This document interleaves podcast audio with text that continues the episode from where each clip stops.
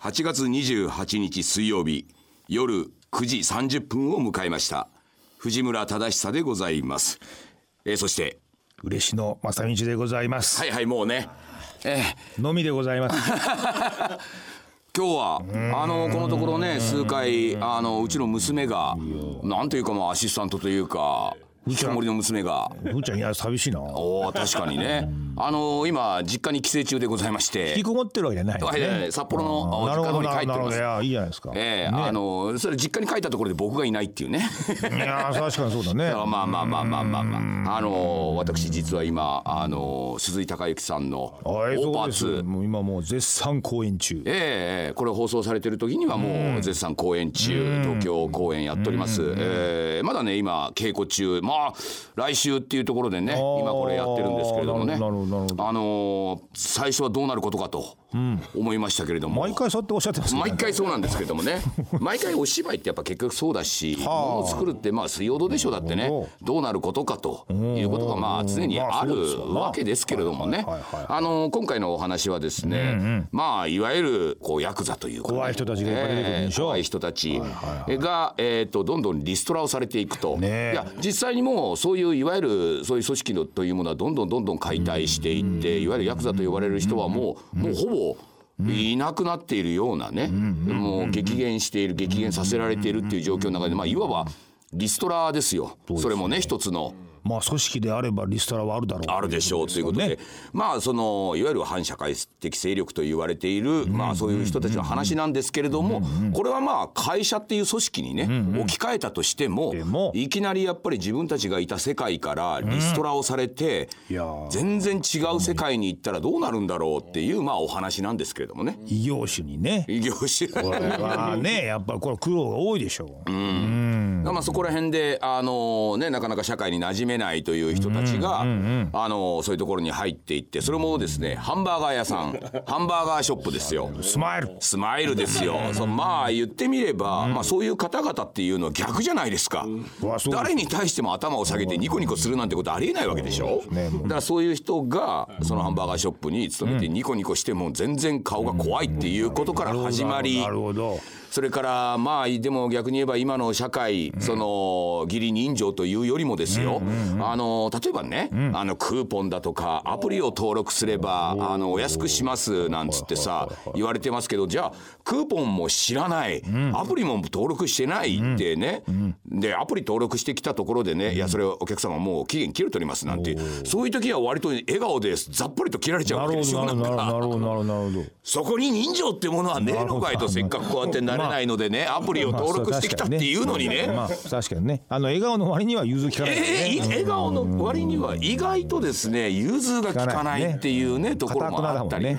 して。それからまあでもまあそういうふうに社会の方は言っているし。ねで言うなればそのまあ古いヤクザのね世界ですわ。っていうところからもうなんならこう新しい世界にねどんどん行くっていうところの戸惑いって別にそういう人たちじゃなくてあの我々のような年代の人間であれば誰しもが感じるだろうしねっていうところがこううまくねあ。のその芝居の中いでいできればなという思いからいろいろどこの稽古してきたものをどんどんどんどん変えていってるという状況でね。私なんかあのー来てくれましたね。前半部の稽古のね、ええ。あれ見ましてね、これはもう後半どういうことがあるのかなねいろいろなんかね、想像しますとね。なんか出ている役者さんのね、が本当面白い人がすごく多くて、やっぱりそのオーパーツっていうのは決まった劇団というわけではなくてその都度いろんな人がこう集まってくるっていう中で、えー全然会ったこともない人がこの1ヶ月かけてその一つのキャラクターを作り、まあみんなでねいろいろワイのワイの言いながらこうやっていくっていうのは非常にこうおまあお芝居の世界いろんなそういうことはあるんでしょうけれども、オーパーツの場合は、その鈴井孝之さんが書く本っていうのがこれがねあのその後に変更変更を繰り返すっていうね、そうするとおのずと我々の方もそれに対応していかなきゃいけないし逆に役者の方がどんどんどんどん意見を言っていくっていうねことを求められている。セリフが増えたり変わったりするんでしょ？全然ガラッと、この前なんかワンシーンガラッと全く変わりましたもう。長いセリフあったんですけどもそれもガバッと変えてさらに違う長いセリフになったりとか、だから皆さん意外にねあのセリフを入れないでね台本持ってらっしゃるんですよ。まだ持ってる。入れちゃうと出ないって言ってましたよなんか、ねそう、あのみんなに言ってたんです僕これでオーバーズ4回目なんでね、あの みんな張り切って最初にねなるべくセリフを全部入れていこうこようとするけれどもそれはやめた方がいいよと。なるほど。あのどんどん変わるからと「えそうなんですか?」なんて話をしてたんだけれどもでも聞けばねやっぱりセリフを一回入れちゃうと、そのセリフがやっぱり自分が覚えてしまうとそれをアウトする方が難しいっていう。ね。だから意外にねセリフって入るんですって。入っちゃうんですよ。で入れちゃったら出すのが難しい。出す方が難しい。だったらそのまあ台本持っていいからうろ覚えで全然やって行ってそうするとじゃあこれ決まりましたっていう時にまあようやく入れようかなみたいな。だからまだまだですよ、こうあの来週に迫っている公演ですけれども全員があのね。で来週に迫ってるってもうだからオンエアの時はもう始まってるあ始まってる始まってる。もうもう今日なんかも結構もう中身じゃないですか。そうですよね。どうなっているね、ことか交互期待みたいなことなんですけどね、ええ。俺なんかあのチャンネルはそのままのね、HTV ドラマに出てくれた大成君とかねオフィスキュー島大成君ね。島大成君なんでさ俺結構可愛らしいんですよ。なんか,、はいはいはい。だからちょっと楽しみなんですよね、歌うまいんですよ。歌うまい。ニューヨークのアポロシアターかなんかでね歌っちゃったぐらいのね。歌ったことがある。ああだからそのアポロシアターのあのプロデューサーっていうのはやっぱり一番引きの強いやつをドア玉に据えるらしいんですよ、そう大勢ドア玉なんですよ。アポロシアターでさ所定を張るわけだからさ、そういうそうやっぱちょっと違いね。違う違う。心折れない、いやだから面白いですよ。あの稽古中もですね、まあ今回初舞台なんですよ。なるほど。初舞台なんですよ。まあ彼らってねそうやって歌ってるっていうことに言えば正々堂々とやってるところはあるんですけれども、やっぱり舞台となるとこのねセリフがどうのこうの演技っていうことになりますから、あのやっぱりね鈴井孝之ね。これは全然違うぞという時にはですね、えー本当にですね現場が凍りつくぐらいの言い方をするわけですあの人は本当にね。身内には特にそうですね。身内にはとかっていうのはあるんでしょうけれども、しばし黙って、あのさ、っていう言い方が始まった時おお来たぞ来たぞと思って、ミサおおちょっと抑えていけようと思ってまあ彼もね何とか抑えてやるんですけれどもね、ああそれでもいやでもさこここが分かってないともう本当ダメなんだよなとかって言い出すんだよね。なんて言った時にその島大成の場合は本当天然なんで「すいません!うん。はいすいません!そうなんだよ、俺まだ何にも言ってないよねっていう時点からも謝っち。ゃってそれに対しても「すいませんすいません」って言ってね。全然聞いてないんですよあいつ。ですかだからただね、あのーやっぱりいい舞台っていうかそういうもののなんて言うんだろうやっぱり何かがあるんでしょうね。何かがあるんですよ。堂々としてるところはあるんですよ。そうなんですよ。やっぱ天性のものがあるんでしょうね。きっとだからなんか非常に面白いあのキャラクターとしてその芝居にも登場する。他にも面白い人たくさんいるんですけれどももうなんか一つのそういうねなんか舞台の中で躍動する若者というね。若者のヤクザっていうね。ね。いいんじゃないでしょういうのもまあ出てって、ね。まあ本当オーパーツあの鈴井孝之ね始める時にね、俺は本当楽しみだから「ミサさんいいつやんのよ」って。俺当然もう出る気満々だからオーパは。ね「ミサいつやるのよ」って「いやいやこれこれ今度こういうことやります」なんて。まあ事前にねそんな話は聞いてて「あミサそれいいじゃないの」なるほど。言っててね盛り上がってたんだけどこれ毎年やるっつったけどまあね2年ちょっと置いちゃってねようやく今回やるんだけどその時も鈴井孝之が初日に言ってましたよ。あの僕は本当に昨日足とかなんか折って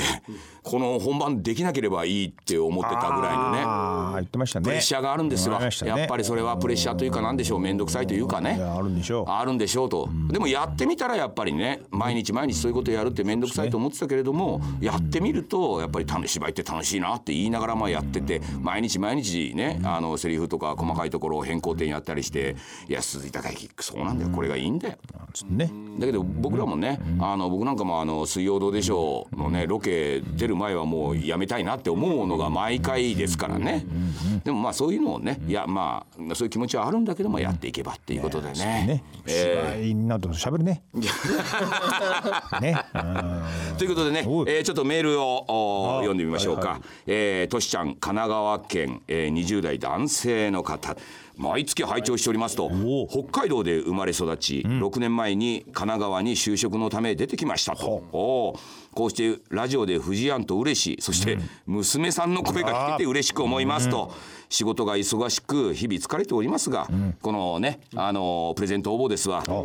シールがあれば頑張れるはずですって。いやもうじゃあシールあげますよあげますよそれはもうね。もう10万円ぐらい送ってください。いやいやいやいやいやもう一つですね T 山田さん。この方も神奈川県のほうほうほう。40代男性男性会社員の方。ラジコのな録音放送に似て初めて拝聴いたしましたと。藤井庵以外にね初めて誰が出るか。藤井庵以外に誰が出ているのかも知らずに聞き始め数秒で安心しましたと。おなじみの嬉野さんの声そしてうちの娘の声も出たんでしょうね。楽しい時間をいただきましたと娘さんのお話の努力についての感じ方はなるほどなと考えさせられましたねということで。でねなんかそういうまあたまたまね引きこもりでねお前やることないんだったらお前ちょっとラジオでも来いよって言ったんですけれどもね。まあ単なる引きこもりじゃないですからねお宅の娘はね。そしてまあそうやって年代が違うっていうねまあ私とか嬉野さんはそうそうね変わらない年代っていう中でまあその20代のねはい。あの娘ではありますけれどもそういう女性がねなんか我々とはちょっと違うしいや我々が思っている以上に何かあるのかもしれないしっていうところをまあとっそそ本音を語るっていうのはあいろんな世代に響くんだななんてことも思いましてですね。なるほどうん。俺もやっぱりあのふーちゃんいるとね、ちょっともうなんかこう説教モードもねそうだよね。いい感じでこうテンション上がってくるからね。やっぱりね近所のおじさんとしてね親戚のおじさんとしてね対象者が目の前にいるってのはやっぱ大きいね。そうだよね、やっぱりこうお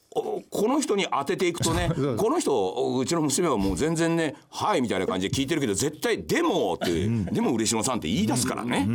まあまあそういうところも非常に議論がいい、まああっていいなっていうことですね。ということでね、はいはい。えー今日は娘がいないんでね私があー曲紹介いきましょうか。はいはいえーいきましょう、リック・アストリーで「Never Gonna Give You Up」と。お聞きいただきましたのはリック・アストリーで「Never Gonna Give You Up」とい。やーどうですか？いつも娘にやってもらってるやつをやるとねいやちょっと気恥ずかしかったのはありますね今ね。もうちょっと流暢に言おうかと思ったけどちょっといけませんでしたね。ちょっと一月空いちゃうとね。えーそうだね。このね、あのもうリック・アストリーという人はね、80年代はもうね、なんかこの曲調聞くとね、あの時代を思い出すっていうぐらいにね、まあこの人この人の曲ね聞くとね全部一緒です。だからもう安心感があった。この人他にもすごいヒット曲あるんだけど全部一緒でした。ということでねええ、今回、えー先にこのコーナー参りましょう。こちらダンディ相談室。ということでね、えーあのこの後ねゲストの方ちょっとお呼びしてるんでね。あふーちゃんの代わりにねようちゃんの代わりにちょっとえあの期待しないでくださいゲストといってもね。ねえーということでねちょっとお悩み相談ね今回ちょっと長いですわ、ちょっと行きましょうか。女性から？えー女性です、はあえーラジオネームナミさん40代女性会社員の方でございます。と働いてらっしゃる。えー藤村さん嬉野さんと7月の放送ではメールを読んでいただきありがとうございました。メール読んだんですね。今回は相談事実の母についてです。とお母さん。お母さんのことについてですね。4年前です、えー出産前後4ヶ月ほど実家にいる間に母のことが大嫌いになってしまいましたと、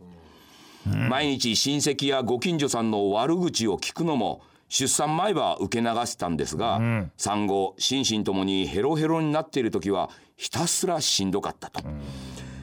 産後毎日ご飯や洗濯をしてもらえるのはありがたかったんですが早くご飯食べちゃいなさい。お風呂は早く出なさいと。生活のペースは母に合わせ何かというと迷惑をかけるなと言われましたと、それはつまり母に迷惑をかけるな。手間をかけさせるなという意味にしか聞こえず。でも親の自分の方が上だと思い込んでいる母に何を言っても無駄だと思ったのと反発する元気もなくて地元から主人と暮らす県外のアパートに戻った時には家事育児を手伝ってはもらえないものの母と離れた生活の方が気持ちが楽でその違いは自分でびっくりするぐらいでしたと。同時に専業主婦でありながら家事も育児も全く好きではなく得意でもない母に自分は仕事しながらでも母より家事を頑張っている子供も可愛く思えば自然といろいろしてあげたくなるものなのになとその後は年に何回かしか会わない母への不満が勝手に増長してしまいました。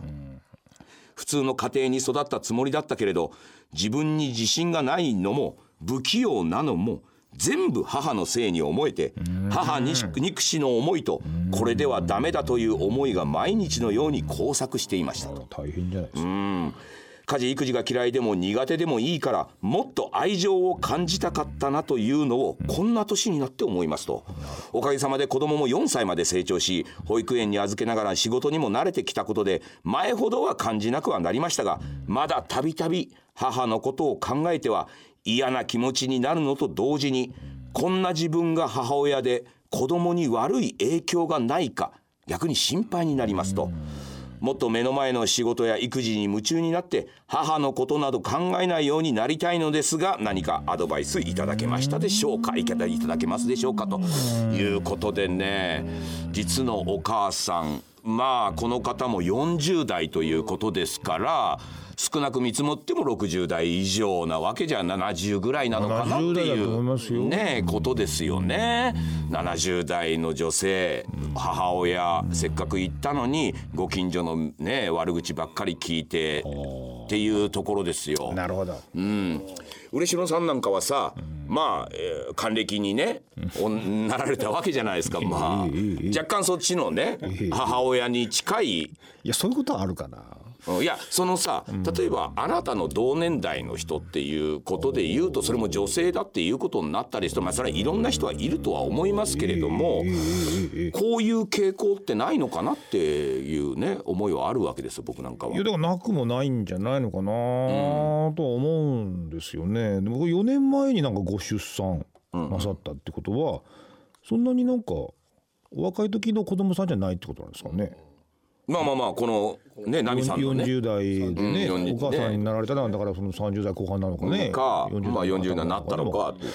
その時にお母さんの年代も20代のママさんのお母さんよりはやっぱり年いって言ってますね。ですから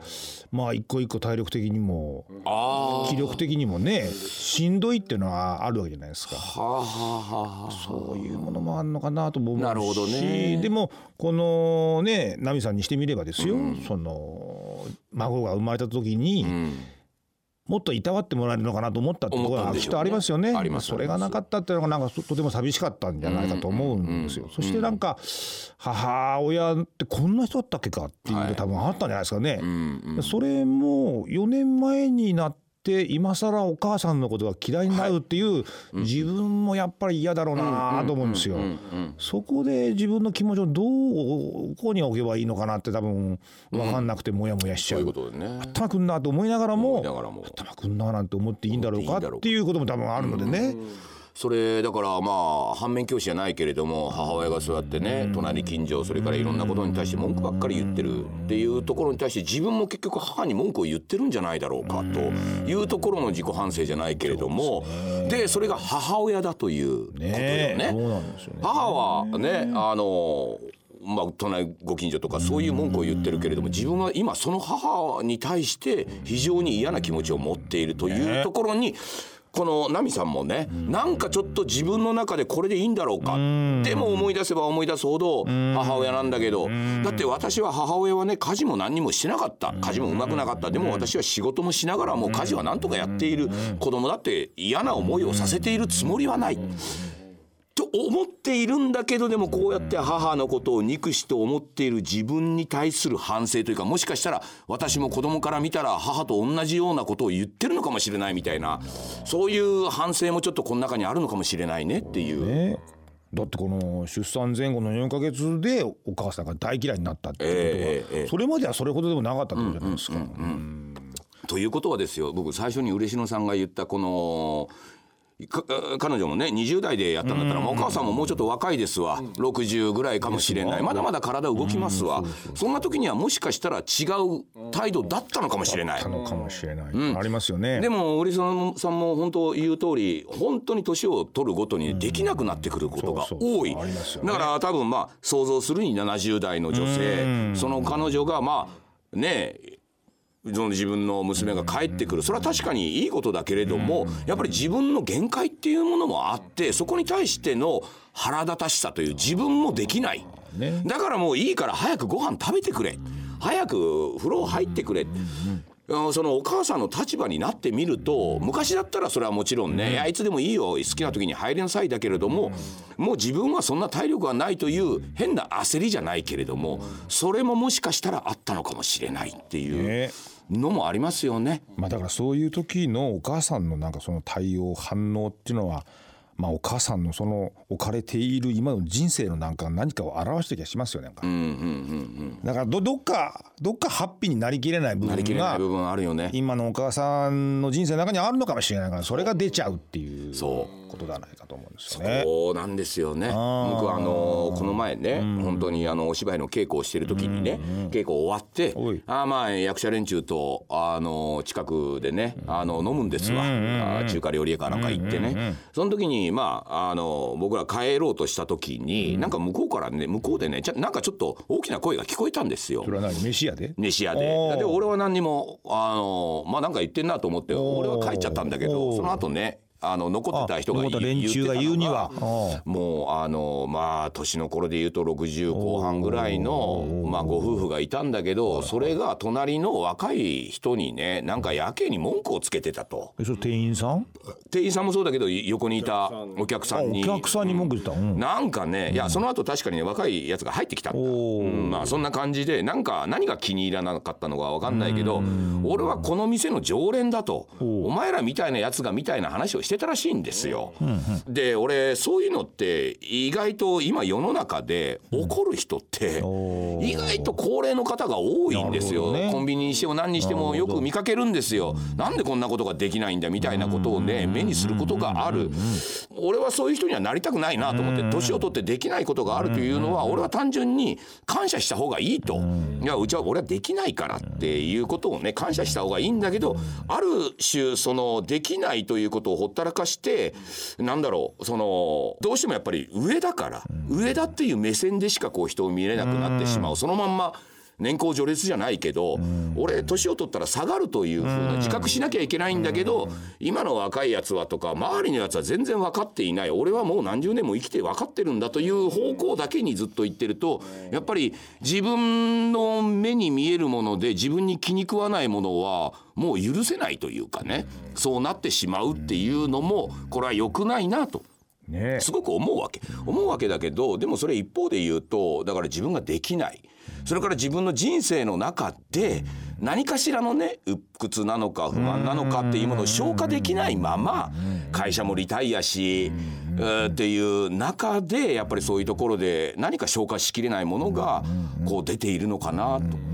ね、これからは高齢化社会っていうものになってくるときに一つの問題はそう人生の中で消化しきれなかったものを持った人たちがこれから20年30年社会からいいわゆるリタイアをするという時にそれをどこに発散したらいいんだろう。だからこのお母さんは例えばやっぱりご近所の話で「いやもうあの人はやっぱり全然なってないわ」っていうのも多分同じ話をしてしまったと思うんですよね。だからなんか考えるべきはそのこれからリタイアしても20年30年生きるという中でじゃあこの20年30年の中でこの人たちがどういうところで消化する世界がというかコミュニティなのか何かがは考えなきゃいけないなと。ただリタイアして楽になってくださいでは多分楽にはなれないし逆に社会にとって実はちょっと問題になる可能性もあるかなっていう。